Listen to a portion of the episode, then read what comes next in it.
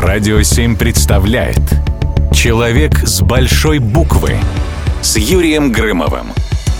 Генрих Герц. Генрих Герц. И еще раз. Генрих Герц.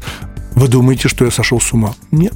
Просто на календаре 7 мая 1896 года имя и фамилия выдающегося ученого-физика стали первыми словами, которые прозвучали во время презентации первой радиограммы. Человека, который произнес эти слова, позже назовут отцом радио.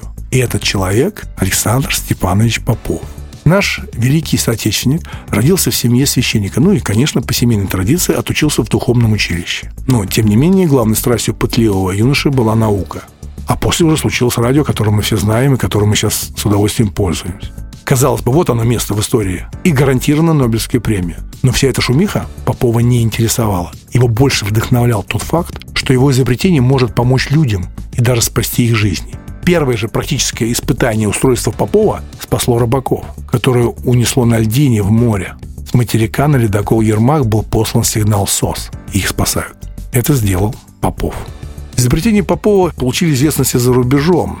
Штатах Попову предлагали большие деньги, помощь э, специалистов, инженеров, но будучи патриотом, ученый заявил «Я русский человек, и все свои знания, весь свой труд, все мои достижения имею право отдать только моей родине». И он продолжил свои научные изыскания в смежных сферах. Именно Александр Попов изготовил рентгеновский аппарат. Один из первых в России сумел получить снимок руки человека. Вы понимаете, что сделал один человек? передали СОС.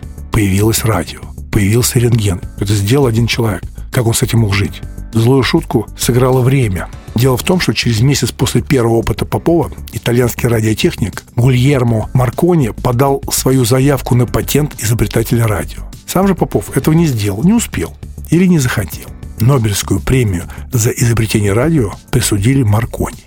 В 1984 году великая группа Queen записала песню «Радио Гага» с такими словами. Что нового радио? Кто-то все еще любит тебя? Это очень современно. Кто-то сегодня слушает радио, и кто-то ставит под сомнение, а нужно ли радио вообще, не устарело ли, не устарел ли Попов, человек с большой буквы. Итак, композиция «Радио Гага», группа Queen на волне «Радио 7». Человек с большой буквы на «Радио 7».